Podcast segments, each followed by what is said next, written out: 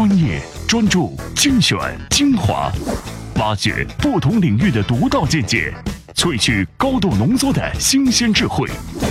欢迎收听专栏精粹。专栏精粹，我是老彭，欢迎各位。在咱们专栏精粹的编辑团队里面，有人说了这么一句话：好文章的标准就是人云亦云的同时，他能更冷静全面地看待这个世界。说起来容易，要做到这一点确实有些难。我们的编辑每天都在大量的阅读，为的就是挑出这些精华的内容，让各位每天的阅读更有效率，收听更加超值。来听听今天的话题更改。精粹今日话题：成功之前，大佬都在干什么？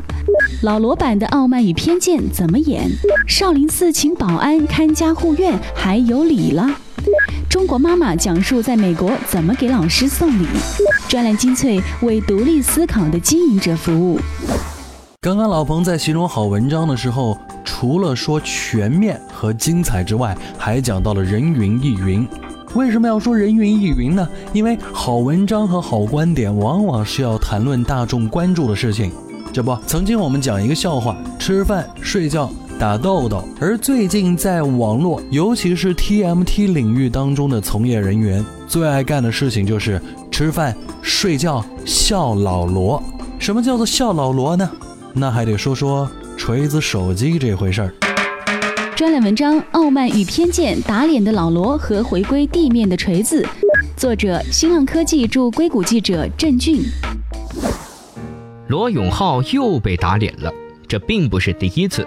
这个自称可爱多的胖子，曾经在星巴克情绪失控的自扇耳光，让人看得很是惊愕和心疼。不过那是在一部微电影中。而那个时候我还是他的粉丝，在他做手机之后，这个可爱的片段被一次次的翻出来，成为最佳嘲讽素材。这或许是老罗此前没有想到的。这一次老罗被打脸，是因为锤子宣布降价，三 G 版锤子从三千元降到了一千九百八十元，四 G 版的锤子从三千五百元降到了两千四百八十元。锤子降价并不意外，这是接受现实，回归地面。因为产能问题，这款手机已经错过了销售黄金期。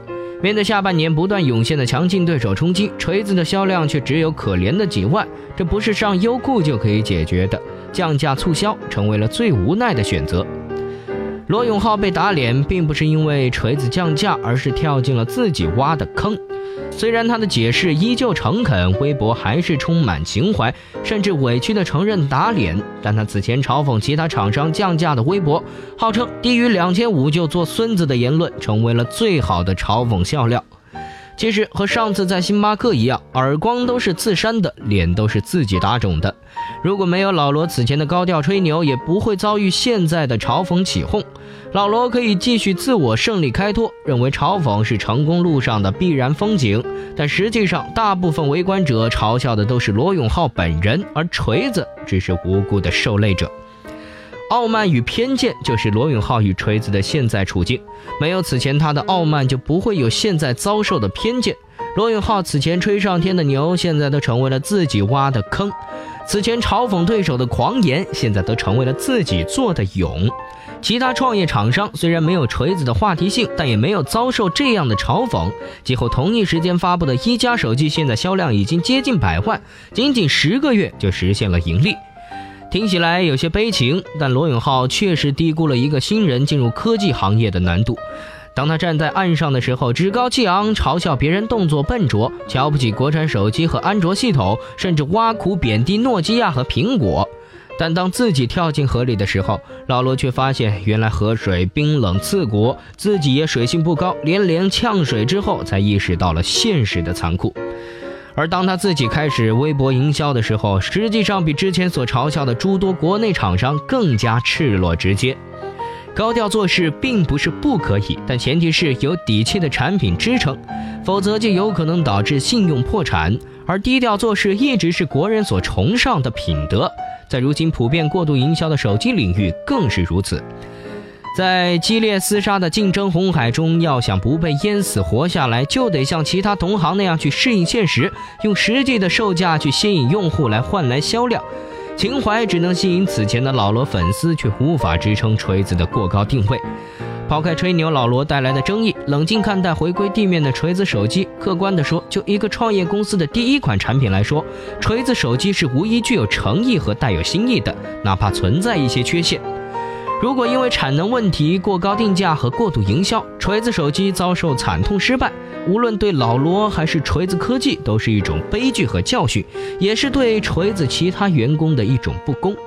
老罗以一己之力换来了锤子的话题性，也成为了锤子遭受争议和偏见的最大源泉，而负面的品牌形象也会直接影响到锤子的潜在用户心理。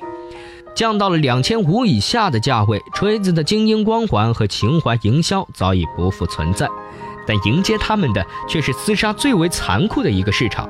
这里有华为、小米、联想、中兴、魅族等一大帮的实力厂商，回归地面的锤子价格能换来实际的销量吗？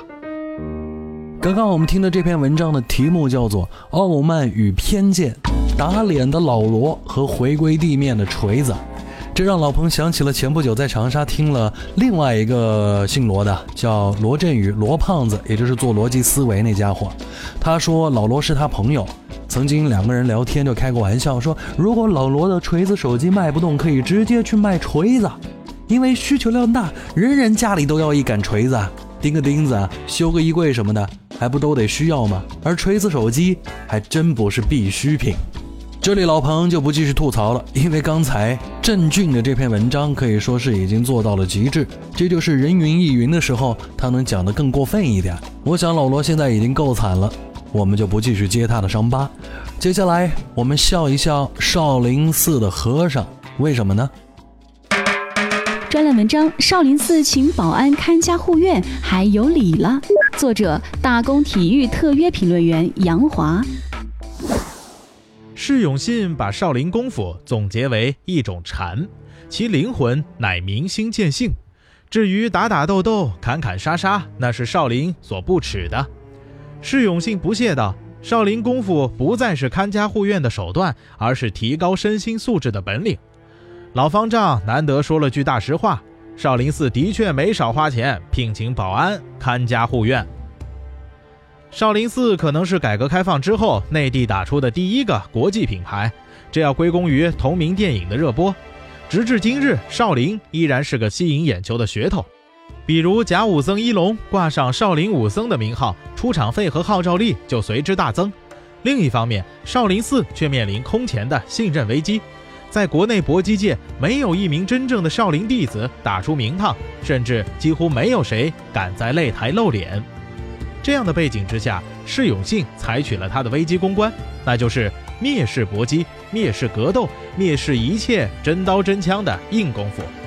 释大师口若悬河表示，冷兵器时代结束了，搏斗已无时代意义，武术应该转变成一种强身健体的健康生活方式。老方丈尤其反感竞技武术，认为竞技武术可能进奥运。但竞技体育使得武术简单化，无法代表博大精深的中华武术。释永信将少林功夫定义为健康生活，并且以身作则，把自己养得白白胖胖、油光满面，坐豪车、玩 iPad、投身商业运作，与红尘俗世没有丝毫隔阂感。尽管有不少人向释永信挑战，但在方丈鼓吹的哲学里，武术的最高境界是禅。谁执念于外在的逞强斗勇，谁就输了。所以释永信在他的禅里是永远不败的。可是少林高僧似乎忘了本。历史传说里，十三棍僧救唐王，令少林声名远播。改革开放后，是功夫电影让荒芜的古刹再现旺盛香火。少林寺之所以是少林寺。之所以有这么高知名度，之所以有这么多朝圣者，不是因为少林有什么野孤禅，而是存在实实在在的功夫。没有上档次的拳脚棍棒，谁知道你少林是哪座庙呢？出家人不打诳语，释永信的武术禅是对崇德尚武、除暴安良精神的弃之不顾，故意把少林神秘化。然而这套把戏过时了，势必会有越来越多的人不买账。近几年，针对释永信的谣言诽谤比比皆是，甚至不乏给女施主开光之类的恶俗段子。民众就是通过这种过激方式发泄对少林只愿去舞台不敢去擂台的不满。前不久，少林寺与嵩山名胜区管委会还为门票分成打官司，引起出家人要那么多钱干什么的质疑。就算少林精髓真的不是外在的打斗，而是所谓内心的武术禅，少林寺的所作所为仍然令人看不懂。少林和尚没少靠对外表演赚钱，难道这些叠罗汉、铁当功就比真打实斗更接近禅吗？少林修的是武术禅还是金钱禅呢？六坛祖经说得好：“口莫终日说空，心中不修此行，恰似凡人自称国王。”终不可得。释永信成天标榜禅武合一，成天强调明心见性，却没有任何实际的修为和行动，只会给少林招黑，只会让质疑者欺世盗名的咒骂更有依据。如若少林当真还有拿得出手的功夫，就请派弟子去综合格斗大赛 UFC，去站立格斗大赛 K1，去新兴的本土搏击品牌赛事昆仑决施展能耐。国务院发展体育产业、促进体育消费的文件刚刚下发。少林寺如果为国为民着想，就应该弘扬尚武之气，推动中国搏击，而不是成天拿禅做挡箭牌，拒绝为竞技武术出力。少林寺请保安看家护院，并不是特别光彩的事儿，就请别再叫嚣少林功夫不是看家护院了，好吗？听过了这篇文章，老彭更坚信了一种定律，那就是捧得越高，摔得越惨。当年少林寺那部电影当中，李连杰的武术表现可以说是做到了极致，既美观又能打，还充满了正义感。而如今的少林寺在媒体报道的过程当中，除了让我们一次又一次的惊讶之外，还对出家人和少林武术有了全新的认识。这种认识是好是坏，各有各的看法。但老彭提醒大家，少林寺过去这些年在媒体以及网络当中出现的最多的地方，并不是电影评论，也不是佛学论坛，而是少林武校的广告当中。正所谓铁壁铜拳哪家强？河南嵩山少林寺。专栏精粹，今天各位在我们的微信公众号当中回复“伊朗”这个国家的名字啊，就两个字“伊朗”。回复之后，您可以看到两篇不错的文章，一篇告诉我们为什么伊朗人比中国人更有自豪感，另外一篇文章我们来谈谈涨价的问题。都是精品，只是没有时间在节目当中播出。不要忘记关注我们微信公众号的方法。怎样才能把专栏精粹牢牢掌控在您手中？首先，打开微信，点击右上角的加号，选择添加朋友，再选择公众号，然后在搜索框搜索“专栏精粹”，这样您就能找到我们“专栏精粹”专有的微信公众号。关注之后，根据提示或回复任意文字，您就能牢牢抓住“专栏精粹”的尾巴。意见领袖的话题弹药，观点达人的智慧粮草。专栏精粹，全球华语专栏的有声精编。欢迎回来，专栏精粹，我是老彭。老彭曾经讲过自己非常排斥成功学，但接下来这篇文章却有一点成功学的嫌疑。不过我们不谈方法论，讲的是曾经和现在的对比。记住，不是你的对比，而是那些成功人士的对比，因为我们要谈谈他们在成功之前。都干些什么？专栏文章：成功之前，大佬都在干什么？作者：互联网专职撰稿人林华。被创业激情漫没的当下，天才、野心、颠覆和财富交织的成功故事，刺激了这一代太多的人。马云说：“人还是要有梦想的，万一成功了呢？”于是，千千万万个创业团队朝着万一成功的目标，义无反顾地进发。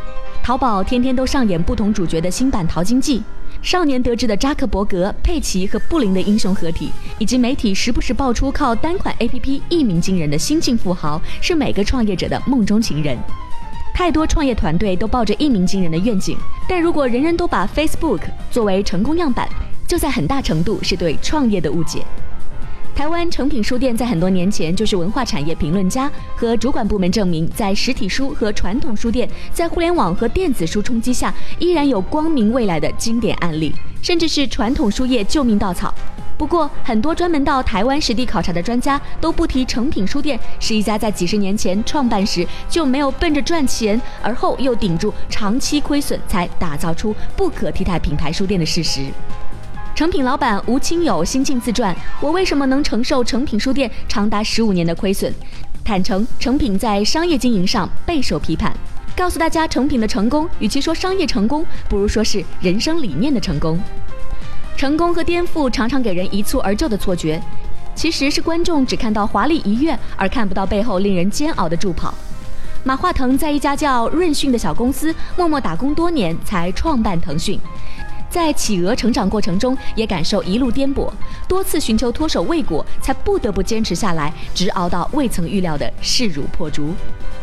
马云辞去大学老师后，满街跑着做翻译、卖黄页，未经考证的工作还有蹬三轮。王兴从校内、海外到饭否，一路失败，直到创办美团。雷军不仅在创业初期经历公司倒闭，加盟金山后也遇到跌跌撞撞的维艰日子。乐视能做成包括视频网站、内容硬件的庞大生态，得益于贾跃亭从网管实业公司做到通信设备公司的漫长磨练。聚美优品算是令人羡慕的窜红代表。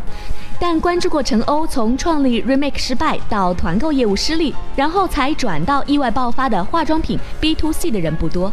有意思的是，还有一位朋友转述过，有台湾客户带着复杂的语气告诉他，当年我管质管时，郭台铭就是给公司送货的，见到我不知道多客气，如今却抬着头都望不见。这也算是从侧面记录郭台铭在红海帝国成就前的一段艰辛史吧。反过来，创业顺利未必永远都是好事。盛大运营传奇游戏后，创下日进斗金的神话。陈天桥一度成功到不知所措，以致有一天独自在公园漫无目的的游逛后，在长椅上茫然躺了一晚。来得太轻易的中国首富尊位，一次也没有卫冕。盛大十年来在跌落中茫然，富在茫然中跌落。为成功而积累是必须的。从被驱逐出苹果到王者归来，乔布斯获得的积淀不仅在于初期创业时的失败经验，也在于学生时期选修的美术字和一生修行的瑜伽。苹果的侘寂美学很大程度就是冥想修行所得感悟的外向，而乔布斯在皮克斯的经历很好的解释了为什么苹果作为一家硬件公司有可能和好莱坞打好交道。能够通过 iChoose 和 App Store 圈起整个内容生态，继承男装世家的刘景正用一胜九败总结自己在优衣库的创业经历。扎克伯格最近接受采访时，并没有说聪明是 Facebook 成功的最重要因素，而说是坚持。百度和谷歌看上去发展得一路顺利，但前提是李彦宏和佩奇布林不仅有罕见的才智，并且在搜索技术上有非常深厚的积淀。所有人都注意到蝉在盛夏嘶鸣，但蝉为了短短几个月的地面生命，要在地下坚守四年，甚至长达十七年。创业成功是一场身和心的历练，需要长期积累经验和能力，有时还不得不付出连续失败的代价。追求成功，你准备好付出了吗？老彭为什么会讨厌成功学呢？只要是所谓成功学的大师，都会在你面前把成功说成了一蹴而就的感觉。就算他不说成是一蹴而就的感觉，也会告诉你他是如何掌握成功的钥匙。而这些人的成功，无非是有更多的人买他们的书或给他们交学费。真正的成功，每一个都是完全不同的。回到生活哲学的层面上来看待成功。成功的人拥有的不是某一种理论、某一把钥匙，而是长长久久的努力以及挑战困难的勇气。专栏精粹，今天的最后一篇文章要跟各位来聊到的是中国妈妈在美国是如何给老师送礼。专栏文章：中国妈妈讲述在美国怎么给老师送礼。作者：美国高中全职中文老师远方。在电话里，国内一个朋友向我吐苦水，说为了能让上初中的女儿当上班长，不得不给老师送大红包。接着他问我：“你们在美国给老师送礼吗？”我说：“孩子上小学的时候，过圣诞节会给老师送些小礼物，像巧克力糖什么的。上初中以后，孩子就不让送了。”他一听，很羡慕地说：“那你可省了很多银子了。”放下电话。我一想，不对，去年还给大女儿的老师送过礼呢。女儿上初中的第一个圣诞节，我按照往年的习惯问她给老师买什么礼物。人家说妈妈上初中没有人给老师送礼物了，那样会很尴尬的。我一听，那好吧，咱也从众吧。不过我心里嘀咕，这美国老师有点亏呀。可是去年圣诞之前，我主动提出要给老师送礼，原因是去年女儿参加几次科学和写作比赛，取得了很好的成绩，而这些成绩里都有老师付出的额外劳动。从女儿上初中开始，我们做家长的极少和老师打交道，女儿和她的老师们关系都很好。去年，他告诉我们，老师推荐他一个人参加科学大赛，老师给他几个比赛的信息，建议他参加。经常的，这些老师会在女儿放学后和他讨论这些比赛，给他建议意见，少则半个小时，多则一个小时。